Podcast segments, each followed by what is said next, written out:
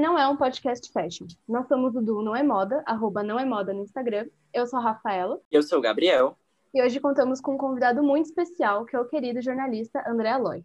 Atualmente, ele edita cultura na revista Harper's Bazaar Brasil e no site RG. Ele já foi crítico de música na revista Rolling Stone Brasil, colaborou com a revista GQ Brasil, além de ter apresentado mais de 100 edições do podcast Aos Cubos. Ele também passou pelas redações de Terra e Quem Acontece, muito bem-vindo, André. Muito, muito, muito, muito obrigada por aceitar nosso convite, por estar aqui com a gente conversando hoje. Seja muito bem-vindo. Meninos, muito obrigado pelo convite. O prazer é todo meu. muito legal falar.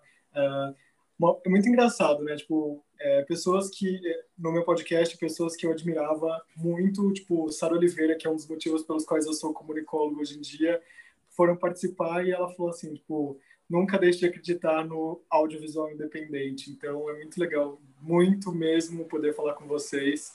E, enfim, estou aqui para responder as perguntas e vamos bater um papo sobre moda e sobre cultura. A edição da Bazar desse mês de novembro está muito linda. É uma edição que contou com mais de uma capa, teve a Ludmilla, teve a Glória Maria. E a gente queria começar sabendo qual foi o seu papel nesse processo de construção dessa edição, que exalta a luta de mulheres tão importantes para a nossa cultura. Eu acho que é muito bom a gente falar sobre o mês da consciência. Somos três pessoas brancas, obviamente, mas é muito legal a gente é, dar esse lugar de fala mesmo e poder contar outras histórias e não é, e não ficar só focado né, nos mesmos personagens. Uma coisa que a Patrícia Carta, que é a nossa publisher, fala muito assim: vamos atrás de novos nomes, vamos atrás de pessoas que estão fazendo a diferença. Então é muito importante que a gente vá atrás desses nomes e cara, uma notinha no jornal, tipo, sei lá, numa coluna social, no Mônica Bergamo, ou até mesmo é, nas redes sociais, como Instagram, Twitter, a gente vai. É, e até no LinkedIn a gente começa a perceber alguns nomes que são recorrentes, né? E aí são esses lugares que eu tento buscar esses nomes para a minha sessão, que é o Radar, que a gente fala de cultura, mas também nas outras sessões da revista. A gente tem uma parte chamada Feature, que a gente coloca pessoas novas, não tem todo mês, mas a gente tenta trazer pessoas que estão fazendo diferença nas áreas que elas atuam. Esse mês, por exemplo, fala sobre a luta de mulheres pretas e como é uma revista que fala sobre no mês da consciência, que fala sobre conquistas, a gente vai atrás de mulheres que estão fazendo diferença nas áreas delas. Então, eu, por exemplo, entrevistei duas mulheres que eu achei incríveis e eu sou muito fã do trabalho. Uma delas é a Cristiane, que ela é ela trabalha no marketing hoje em dia do Google, mas ela também ela, ela criou dentro do Google o Afro Googlers, ela é uma das pessoas que esteve à frente desse grupo, que é formado por pessoas pretas, e aí eles têm um papel dentro do Google de fomentar a liderança preta, porque quando ela começou, sei lá, sete anos atrás, não tinha, as pessoas não estavam tão preocupadas. E ela teve esse papel fundamental. Então, tipo, há sete anos ela faz esse, esse papel nisso, e ela acabou de mudar de área dentro do Google. Então, foi contar tipo, essa novidade de que ela mudou de, de área, mas que ela serve como consultora. E outra mulher que eu tive a oportunidade também de falar no feature é a Marta Carvalho, é, que tem um trabalho muito legal. E esse mês, por exemplo, ela participa é, do Natura Musical. Ela é uma das pessoas responsáveis por selecionar o quem, quem são, quais são os projetos que vão estar à frente do Natura Musical no ano que vem.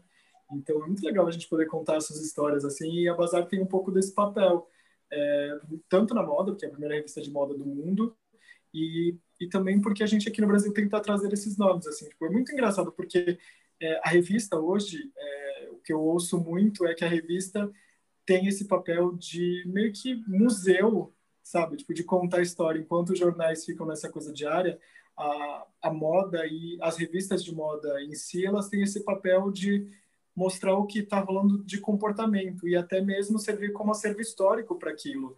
Então, é muito legal, por exemplo, eu entrevistei a, a Ludmilla para essa capa desse mês. Então, é muito bacana a gente olhar para trás. Eu tive a oportunidade de entrevistar a Ludmilla lá no comecinho da carreira dela.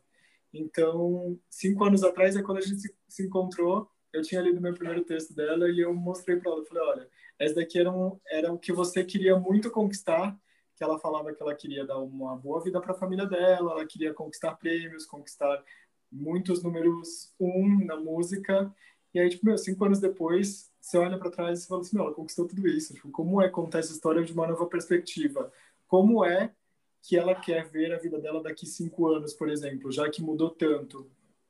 Então, é, você me perguntou sobre qual é o meu papel nisso. Tipo, eu, enquanto editor, ajudo, é, a, gente tem uma reunião de pauta com os editores, com a publisher e com todo mundo que faz a revista para ir atrás desses nomes. Então, a gente define um tema e aí a gente vai atrás dessas pessoas. E aí tem todo um acerto com na parte de moda, com as marcas, é, tem alguns acordos comerciais, e aí isso não, obviamente não fica para mim, eu fico na parte assim, vamos gravar o podcast, quando vai ser o ensaio e quando eu vou fazer a entrevista e, e aí depois é mais um parto, digamos assim, porque demora...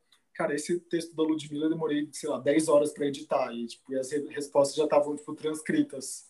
Então, mas é muito legal, tipo, fico muito feliz de a gente poder ajudar a contar as histórias das pessoas, mas do lado de cá, tipo, é muito trabalho e é legal, tipo, é a coisa que eu mais sou apaixonado mesmo, assim, é, tipo, contar uma história pela primeira vez. Uh, na Bazar desse mês também, tipo, tem o Burna Boy, que é um cara que é um nigeriano, tipo, é o cara do pop atualmente, fez dueto com Sam Smith no disco que lançou semana passada e, sei lá, participou da trilha sonora do, do Black King da Beyoncé, e aí eu, cara, quero atrás desse cara, quero contar a história dele. Aí a gente conseguiu entrevista, ele falou com a gente por e-mail, não ia entrar a história dele, porque, tipo, ele não conseguiu responder. E aí, no dia do fechamento, chegaram as respostas, e ele foi o abre do radar, que é a minha sessão. Eu falei, meu, é isso, sabe? Tipo, aí atrás, ser persistente, tipo, ah, vai dar certo, e sempre dá. Assim, a gente sempre fica no desespero, não vai fechar a edição, meu Deus, ah, aquela resposta, aquele entrevistado, aquela foto não chegou. Mas, cara, sempre dá. É louco, mas dá tudo certo. Ai, que incrível. Muito legal. Essa história de Mila, de antes e depois, né? Tipo, muito massa poder acompanhar isso, né? Você acompanha de perto. Então, que legal. É isso, a gente, continua, a gente conta histórias, né? A gente faz parte desses bastidores. Muito engraçado, porque a gente não é amigo dos artistas. Eu falo muito isso, assim. Tipo, obviamente tem artista que a gente tem muito mais contato, que a gente já entrevistou muito mais vezes, mas, cara, tipo, muitos dos artistas eu não tenho no WhatsApp, eu não mando mensagem direta para a pessoa. Sei lá, são poucos os artistas que eu tenho contato, mas no jornalismo a gente tem esse, esse, respeito pela hierarquia, né? De, pô, apesar de eu, a não ser que, sei lá, tipo, é, eu tenho contato de WhatsApp de algumas pessoas, mas eu não vou ficar mandando, tipo, se é assunto profissional, você tem que respeitar a hierarquia, tipo, é, desses artistas, até porque tem muito dentro do jornalismo tem o lance do ego e de respeito mesmo, sabe? Então, se você fizer alguma trapaça agora, por exemplo, tipo, tentar furar alguma coisa, lá na frente você não vai conseguir entrevistar esse artista. Então, é bom respeitar esses, essas hierarquias e essas posições para que as coisas fluam, né? Então, se você consegue entrevistar tal artista hoje, amanhã ele vai lembrar de você, se foi legal a sua entrevista, se foi é, bacana aquele papo, em algum momento ele vai dar uma exclusiva. Acho que pegando esse esse pegando a onda tá, da sua resposta, você mencionou o Afro Googlers e todo esse grupo de pessoas, grupos de pessoas pretas que estão trabalhando e também sobre como o jornalismo conta essas histórias. Existe também essa representatividade fora das câmeras? Você acha que a comunicação da moda hoje ela ainda falta nisso ou tem uma evolução de pessoas pretas, de pessoas LGBTQ+, pessoas mulheres que participam da, da criação dessas revistas? Eu acho que eu acho que ainda falta, mas a gente tenta buscar esses e eu acho que a representatividade nas redações é muito pequena ainda. A gente tem pouquíssimas editoras mulheres. A Bazar, por exemplo, americana, acabou de ter, acabou de assumir a primeira mulher preta como editora de moda, editora, na verdade, é, editora-chefe. Ela foi também a primeira editora de moda da revista. Então, falta, obviamente que falta, é, falta, é, falta esse, essa representatividade, mas a gente tenta buscar, tanto nos personagens quanto as pessoas que colaboram com a gente, essa falta de diversidade, quando é, existe. Então, eu acho que a gente busca por é, essa equivalência, né? Porque se a gente está faltando em alguma coisa, lá na frente, tipo, se a gente... A gente fala muito sobre o lugar de fala, tipo, como a gente, querendo não, é atrasado ainda. Não é só a, a revista que eu trabalho ou outros, é, os veículos de comunicação no geral, a gente tem essa dificuldade de buscar esses representantes e dentro da mas lugares como por exemplo o Afro Googlers é um lugar super bacana que viu isso lá no passado e dentro do, de uma potência que é o Google buscar essas pessoas é, que são uma potência lá dentro sabe e por exemplo gente a gente acabou de perder, né, digamos assim, entre aspas, a, a Rachel Maia, que era a única mulher preta CEO de uma grande marca de moda no Brasil, que era a Lacoste. Então, eu acho que a gente está se adaptando, novos, novos caminhos, novos tempos, para que as pessoas LGBTQIA+, também possam se sentir representadas. Eu faço parte desse grupo, então, quando eu posso puxar a sardinha pro meu lado, eu falo, gente, ó, tá faltando aqui, sabe? É. E, e é isso, a gente tenta buscar com personagens e com histórias inspiradoras esse lugar de fala que a gente não pode contar. E às vezes eu fico assim, ai ah, meu, será que eu poderia falar sobre isso se, se não era minha vivência? E eu tenho sempre amigos e um, um círculo de apoio que eu posso recorrer e falar assim, meu, tipo, o que, que você acha? Tipo, eu posso ser muito criticado tipo, se eu contar essa história?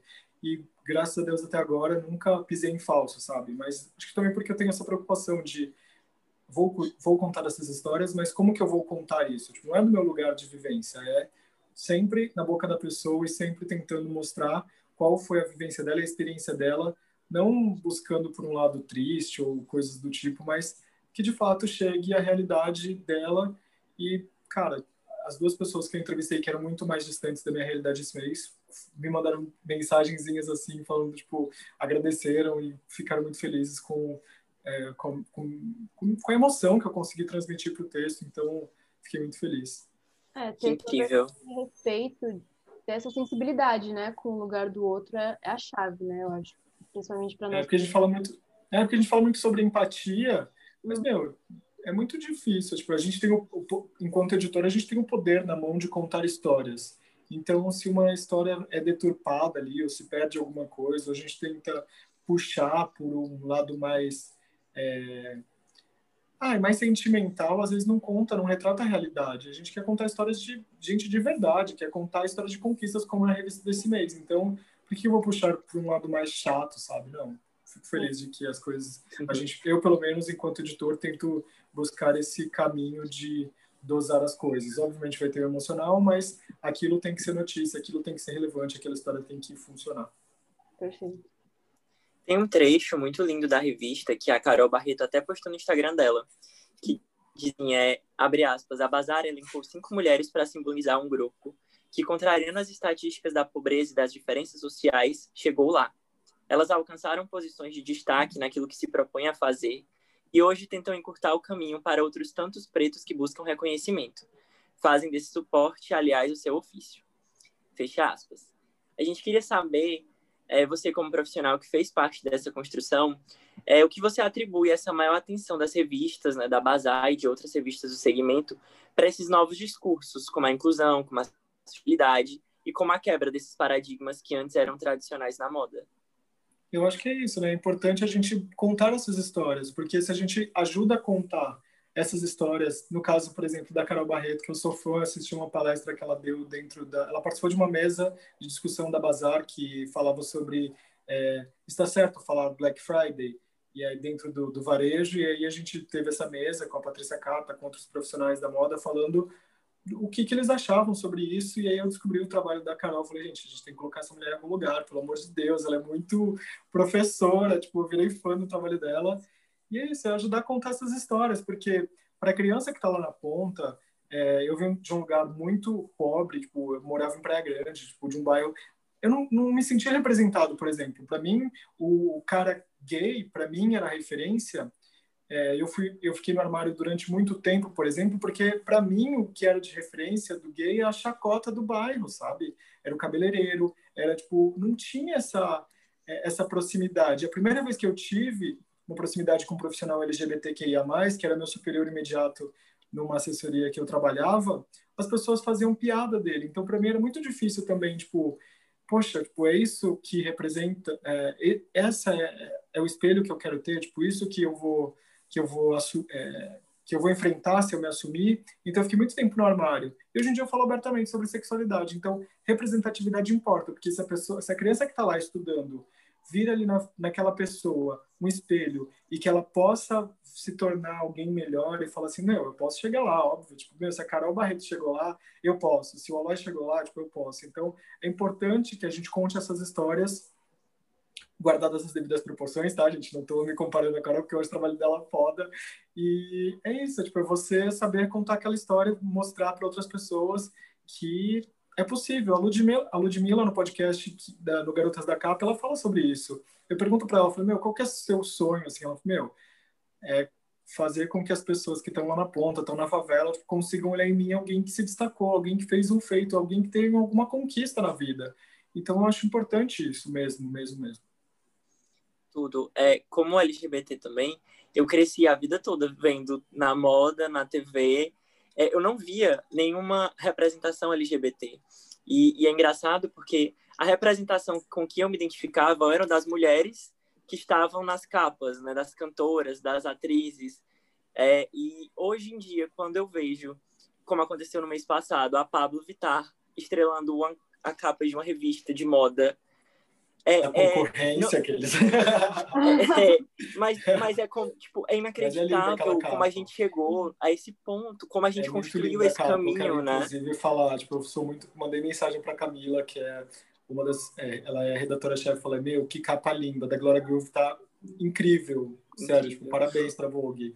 E, e parabéns também o que a Bazar fez agora com a Titi, que foi incrível.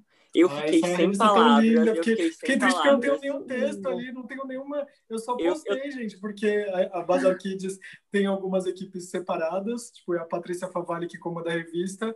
Eu participei um pouquinho da divulgação ali, que o Trigo, que é o assessor de imprensa deles, a gente conversou um pouquinho sobre a divulgação.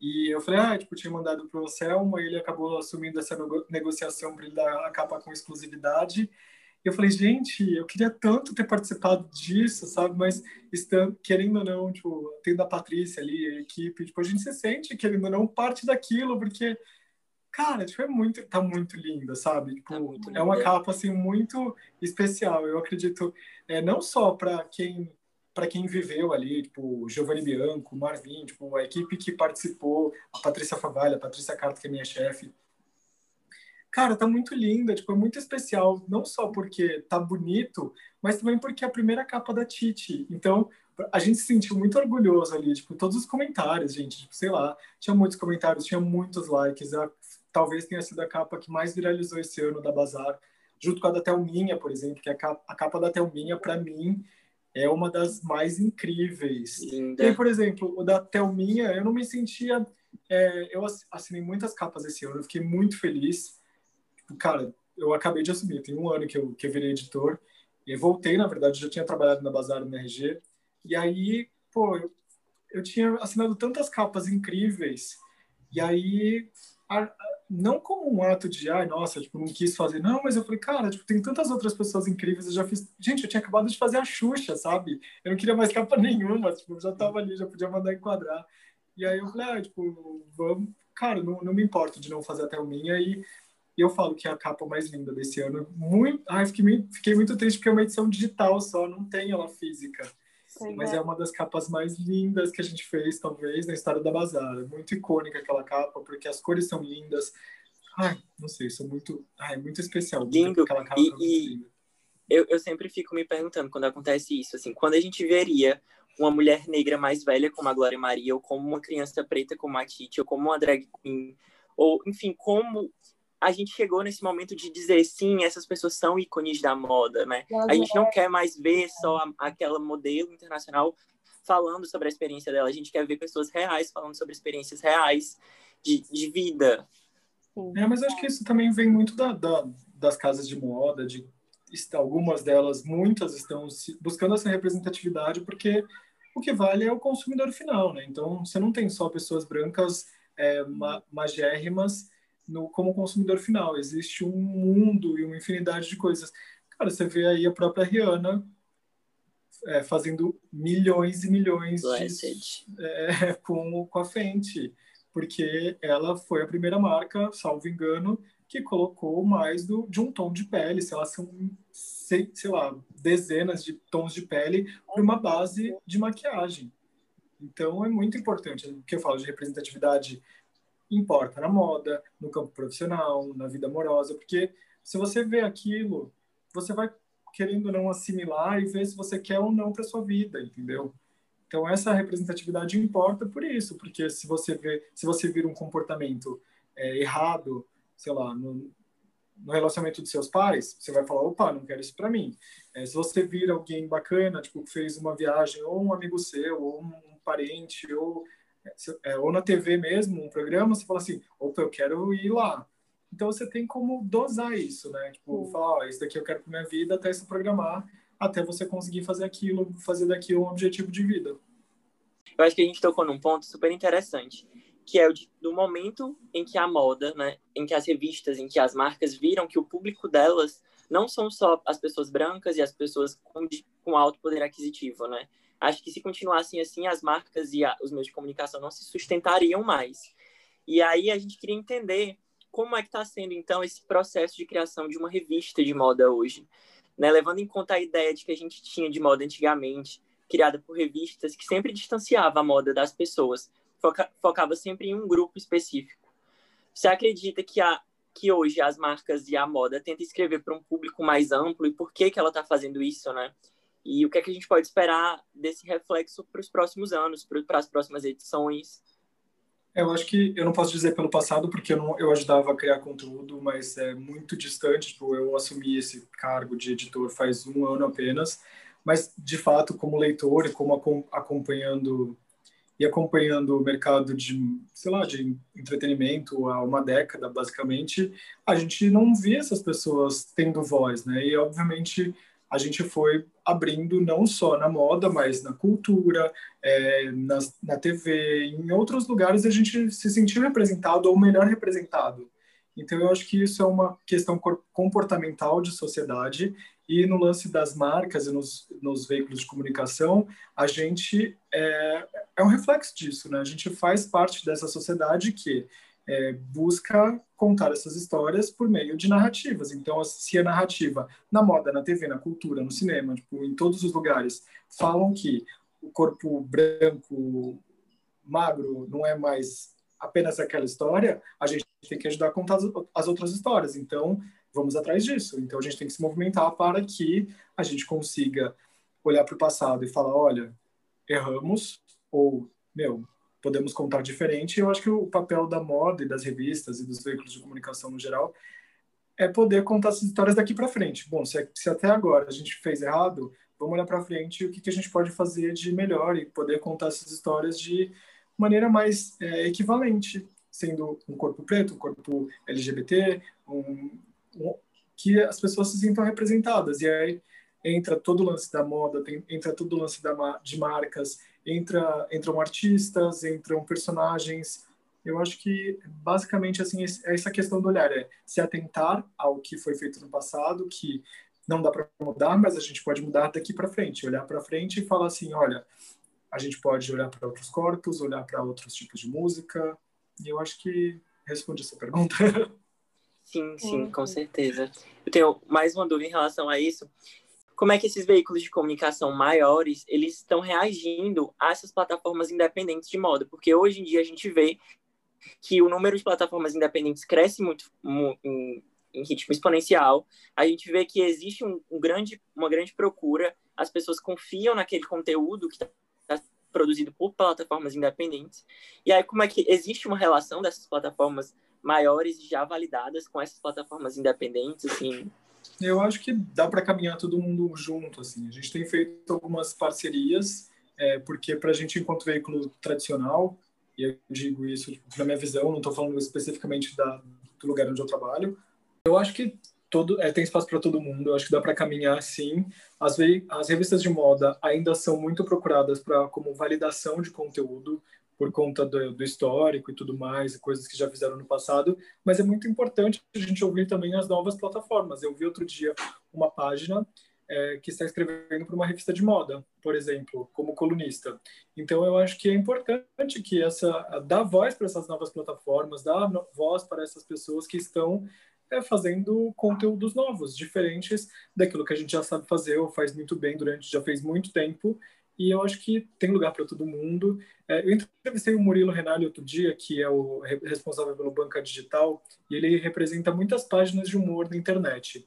E uma coisa que ele me falou é que o que eles fazem de diferente é que eles não enxergam eles não enxergam os influenciadores deles próprios como é, como inimigos ou como concorrentes. Ele acha que se ele fecha uma ação comercial, por exemplo, com uma com uma marca, ao invés de ele indicar uma pessoa, ele vai indicar duas ou três, e aí eles vão conseguir fazer uma entrega melhor e vai fazer que a mensagem chegar da melhor forma. Eu acho que é importante é isso, você ter o que falar, quando você tem um conteúdo bacana, eu acho que os números vão ser representantes disso. Então, para as revistas de moda é importante se aliar com esses novos tipos de mercado, é, com páginas na internet, com pessoas que ajudem a fomentar o negócio. Acho que tem espaço para todo mundo. Tipo, acho que não tem essa de é, ah, não, é meu concorrente, ou ah, não, tipo, vamos perder espaço, ou como eu sempre vi na faculdade, os veículos, de, os veículos impressos vão acabar. Não, vão se, se movimentar, vão se mobilizar. E agora, tirando o crachá para falar, a gente vê, por exemplo, o caso da Ellie, que acabou de voltar para o Brasil e que é uma plataforma digital, com uma revista de moda, não do jeito que a gente conhece, que aqui no Brasil a gente é meio que fissurado nesse lance da, do mensal, mas virou um livro de colecionador, por exemplo. Então, é isso. Eu quero, queria só falar assim, tipo, muitas das coisas aqui são minhas opiniões, tá? Tipo, eu, obviamente, eu represento uma marca, eu represento uma revista, mas são muito, é o que eu falei aqui é muito mais a ver com o que eu acredito como profissional, enfim, do que de fato falar sobre é, como, como cargo, alguma coisa assim. É o André, pessoa física aqui, que está falando. Mas, obviamente, é, tem a ver com essa minha visão de mercado, que eu estou bastante tempo. Uhum. E anteriormente você falou sobre essas novas mentalidades, não só das revistas, da, dos veículos de comunicação, mas das marcas, dos designers no geral. E hoje a gente tem visto essa, essa, esse crescimento das possibilidades de atuação no mercado da moda. Você que tem sempre muito contato na hora de produzir as revistas com essas marcas, com todas essas áreas da moda, é, qual você acha que depois desse momento tão delicado que a gente está vivendo agora, que tudo é essa transição do físico para o digital, como que você acha que vai ser o futuro dessas áreas? Você acha que vai vão surgir outras áreas ainda das que a gente já tem e como que a comunicação pode se adaptar depois desse período que a gente está vivendo? Eu acho que a gente já se adaptou muito, né? A gente percebeu que muita gente pode trabalhar de casa, por exemplo, e as marcas se adaptaram mesmo. As semanas de moda aconteceram dentro de, de plataformas digitais, por exemplo. Todo mundo democratizou. Uma coisa que eu acredito muito é que democratizou. Então, se você não podia pegar o ingresso, pra, é, podia pegar o avião e ter acesso ao ingresso para a primeira fila, todo mundo dentro de casa teve acesso a essa primeira fila digital, né? Uhum. Então é importante que a gente vá se adaptando ao, aos tempos. A gente não tem como, eu por exemplo, não tem como falar para você, ah, nunca mais vai ter desfile, porque já teve agora, já a gente acabou de ter durante as semanas de moda é, desfiles físicos, mas aqui em São Paulo, por exemplo, a gente teve desfiles digitais. Então eu acho que vai ter ali uma uma noção. Se a gente tiver menos se a gente for mais cauteloso em alguns momentos, se a gente tiver outras pandemias como anunciam que a gente possa ter, a gente vai se adaptar, a gente vai se reinventar vai trazer vídeos digitais lindos, vai trazer. Eu acho que o que vale é a criação, é o sentimento do artista quando coloca na roupa, quando coloca, uh, seja no cinema, seja no, na TV, na música. E a gente viu que muitos, do, muitos dos criativos, por exemplo, usaram isso como reflexo. Então, é, se a, na moda, por exemplo, uma opinião minha, uma visão do que eu tenho assistido aqui, que vi na Semana de Moda, é que a gente não está mais preparado tipo, para ter uma roupa de inverno, uma roupa de verão, uma roupa para tipo, resort, uma roupa para não sei o que lá. Não, são roupas e a gente vai se adaptando, até porque muitos dos designers usaram o que eles tinham de acervo e reconstrução de roupas. Então uhum. eu acho que eu acho que o conforto vai sobressair aí nesse nos próximos tempos e não não muito Obviamente, tipo, quem tem dinheiro vai continuar gastando dinheiro, vai investindo em marca, vai investindo nas coisas, vai, não vai deixar de comprar, mas eu acho que é, tem uma proposta ali de sentimento e de, de propósito que as pessoas vão pensar, opa, eu preciso disso, por que, que eu vou comprar isso mais de uma vez, ou tipo, mil cores, ou de para estações diferentes, vai, vai ter uma noção melhor do que de quando se compra, eu acho. E espero também. Perfeito. É, a gente espera isso também. Sim. A gente fala isso sempre nos nossos posts, é o que a gente fala sempre, a gente pontua sempre isso. Sim. É, é muito interessante a gente ver, é muito interessante a gente ver um profissional de moda que está trabalhando numa área tão validada, é, enxergar essa mesma coisa que a gente enxerga, sabe? A gente sente que também está no caminho certo quando a gente escuta isso. É muito, muito interessante. Que bom, que bom fico feliz então, mesmo, porque eu, eu acho que não tem muito, não tem muito que fugir disso, né? Sim, total. Foi igual você falou, a moda é um reflexo do que está acontecendo. Então, é isso, tipo, a gente vai ter que se adaptar e a gente já está se adaptando muito bem, né? Então, acho é, a gente, a gente viu muito, um pouquinho antes da pandemia, é, o que a gente viu um pouquinho antes da pandemia é isso. São a, é a moda de protesto que a gente viu hum. se intensificar com o Black Lives Matter, que vieram acontecendo outros fatos, tipo, as eleições, por exemplo, na última semana de moda, a gente viu lá é, algumas marcas colocando Volt, e a gente viu também artistas se engajando, Lady Gaga e Beyoncé, por exemplo, pedindo para as pessoas votarem. Então, você vê que é, uma coisa vai puxando a outra. Então, essa, esse lance que a gente falou no começo de representatividade, pô, se eu, se eu não sou, se eu sou totalmente desligado em eleição, e um artista que eu sigo, que eu conheço, falou assim, meu, vai votar, por que, que eu não vou votar? Então, isso reflete no comportamento dele. E essa e o lance todo de moda é o quê? Comportamento, comportamental. Sim, então, a gente é, tem... Eu acho importante. Total, a gente no Não é Moda tem dois posts falando sobre como moda é um ato político. E a gente tem muito isso como um lema, porque a gente é o que a gente veste, né? Sempre falam isso. Personalidade é sempre refletida no que a gente veste, no como a gente aparenta, como a gente se apresenta, né? Então é muito disso, assim. A moda é um agente de transformação, então não tem por que não dar esse, esse reconhecimento, né, para moda, essa validação. Exato, é muito, é muito engraçado você falar isso, assim, porque muitos dos artistas que eu entrevisto, eu trabalho numa revista de moda, eu pergunto qual que é a sua relação com a moda? E muitos deles falam sobre isso, tipo, é, a roupa que eu visto diz muito sobre mim, sobre minha personalidade. Tipo, não é a moda que eu estou no palco, não é a mesma que eu estou na minha casa. Então, ela ajuda, a moda ajuda a contar histórias, roupas ajudam a contar histórias e também a gente vê ali que só é moda quando se tem grupos. Então, é meio que isso, assim, a gente puxa, é, a gente vê lá, tipo, grunge, por exemplo, faz parte de uma veio com uma banda de, de rock, veio vem puxando o estilo e o punk e assim talvez o punk cara várias outras. A gente podia falar só mais um programa só sobre como é, moda poderia fazer outro episódio é, de podcast para falar é, sobre como música e moda como música vamos marcar. vamos fazer isso acontecer por favor. por favor, eu topo. Eu tava Pensei, perfeito. inclusive, agora que é de cultura na moda, e o meu professor fala exatamente assim, de como, como é importante a gente ter figuras que representam aquilo para reforçar, tipo... É que eu falo para ele assim, cara, às vezes eu não vejo, assim, muita coisa... Às vezes a falta de... A, ou a falta de referência, ou reforçar essa é, individualidade, cada um ter acesso a tudo, é uma... É uma é de fato uma coisa que se perpetua, uma coisa que, a falta de identidade é a identidade daquilo, por exemplo.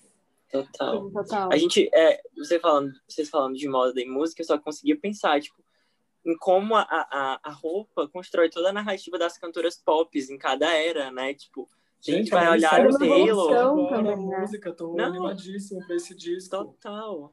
A Taylor mesmo, tipo, no Reputation ela se vestiu de uma forma, no Lover, Lover. de uma forma totalmente diferente, e agora no Folklore de outra forma. E, tipo, que não é a, a mesma contando... forma, tipo, lá do Red, do, dos álbuns iniciais. A, a, é. a Beyoncé faz, fez isso no, no Black de uma forma super política, né? Tipo, as, as roupas que ela usou foram escolhidas completamente para fazer parte daquela narrativa ali. Enfim, não dá pra gente desassociar mesmo a moda, a música, o comportamento tudo constrói a narrativa junto. É muito, muito interessante a gente perceber isso e falar sobre isso. Total. Então, por fim, a gente quer muito te agradecer, André. Dizer que a gente respeita muito o teu trabalho, o trabalho que você vem fazendo e o profissional que você é dentro da moda nacional hoje. E dizer que a gente acredita que a gente está caminhando para um futuro mais inclusivo e diverso. E o teu trabalho, o trabalho da Bazar, estão sendo alicerces para isso. Muito, muito obrigado por aceitar o convite. É, muito obrigada. Muito, muito obrigado, Gabi, Rafa. Eu amei, muito, muito, muito. Bom, quando vocês precisarem, me chamem que eu venho. Eu amo podcasts e em breve teremos novidades, espero.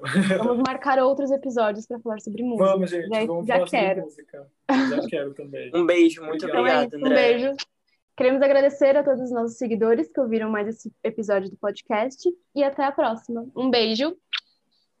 Beijo, gente. Beijo, obrigado. Tchau.